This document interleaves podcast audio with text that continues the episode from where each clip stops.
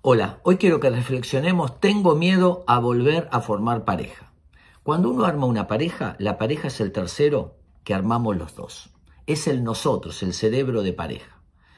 Uno construye una ilusión. Queremos formar, lograr algo.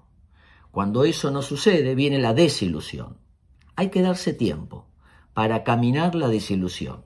No hay que formar pareja rápidamente al pasar el tiempo, e ir sanando ese vínculo de lo que sucedió, saldarlo, empatarlo y poder cerrarlo para construir uno nuevo, hay que darse tiempo. Pero ¿qué pasa cuando fuimos lastimados? Cuando nos descalificaron, nos engañaron. La herida es muy grande del vínculo anterior. Es importante construir las señales de alarma. Escribir qué cosas son aquellas que yo viví que no quiero volver a vivir con nadie más.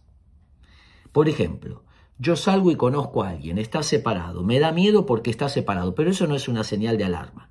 ¿Cuáles son las evidencias, las señales que yo viví en mi vínculo anterior que no quiero volver a repetir con nadie más?